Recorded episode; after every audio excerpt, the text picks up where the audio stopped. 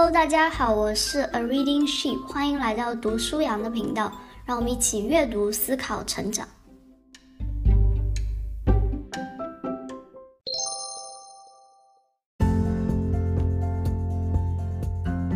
你觉得最有影响力的人是谁？大家心中估计都有自己的答案。那商界人士可能觉得是马云，科技精英可能认为是乔布斯，篮球迷又会说一定是乔丹。所谓术业有专攻，不同的领域里都有各自具有影响力的人物。不过，你觉得一百年后，刚才那些响当当的人物还会剩下多少影响力？一千年后呢？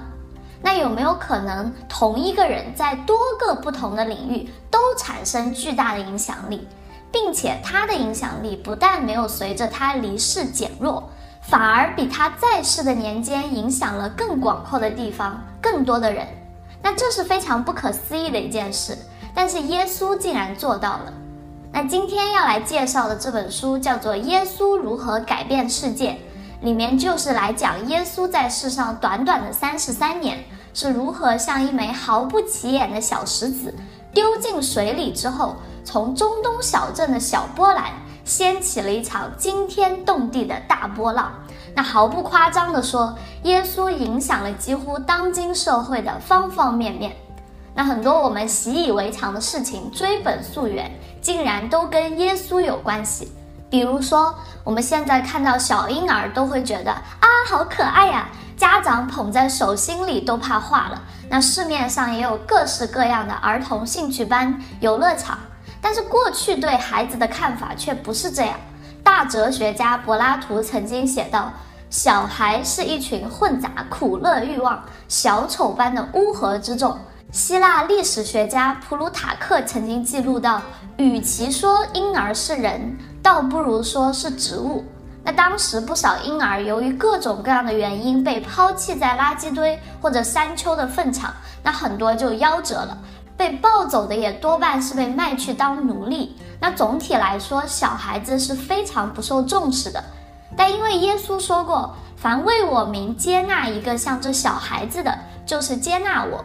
耶稣的跟随者开始自发的照顾这些弃婴。那后来很多教会和修道院也建立了孤儿院。早在一世纪末二世纪初，就有教父写下，所有婴孩在上帝眼里都极为宝贵。这样的观念对现代的我们来说太正常了，但对当时的社会却是颠覆性的。那再举一个例子，假如你得了传染病，你会怎么做？当然是去医院啊。那假如你的家人得了传染病，你会怎么做？那当然是送他去医院呀。可能你都没有想过，在耶稣之前的时代是没有所谓的传染病医院的。所以，无论当时是在古希腊还是在古罗马，都有历史记载。每当瘟疫流行的时候，就有很多被家人抛弃的这些垂死之人，在路边是没有人照顾的。那他们死了之后，也没有人给他们收尸。但因为耶稣曾经触摸不洁净患大麻风的病人。跟随他的人在之后瘟疫流行的时候，不但没有躲避，反而是主动的担起照顾这些病人的责任。那有些人也因此被传染，但是他们非常欢然的接受，安详的离世。那在四世纪的时候，教父巴西流想到说，哎，我们可以专门为麻风病人建一栋房子。那他的这个想法，这样的一个房子，最后就成了现代医院的这个雏形。这本书的作者呢是约翰奥伯格，他非常非常详尽地梳理了历史、科学、社会、文化等方面的研究，整理出了耶稣对世界带来十一个方面的影响：社会阶层面、人性面、性别平等面、教育面、尊卑面、敌我对立面、政治面、道德真伪面、国族界限面、家庭婚姻面、艺术面。那每读一章，都会又一次的让人发出赞叹：耶稣这个人究竟是谁？完全不同的领域都被这个人影响，完全不同的人都被这个人启发。那大部分人是从圣经福音书的记载了解耶稣的生平和言行。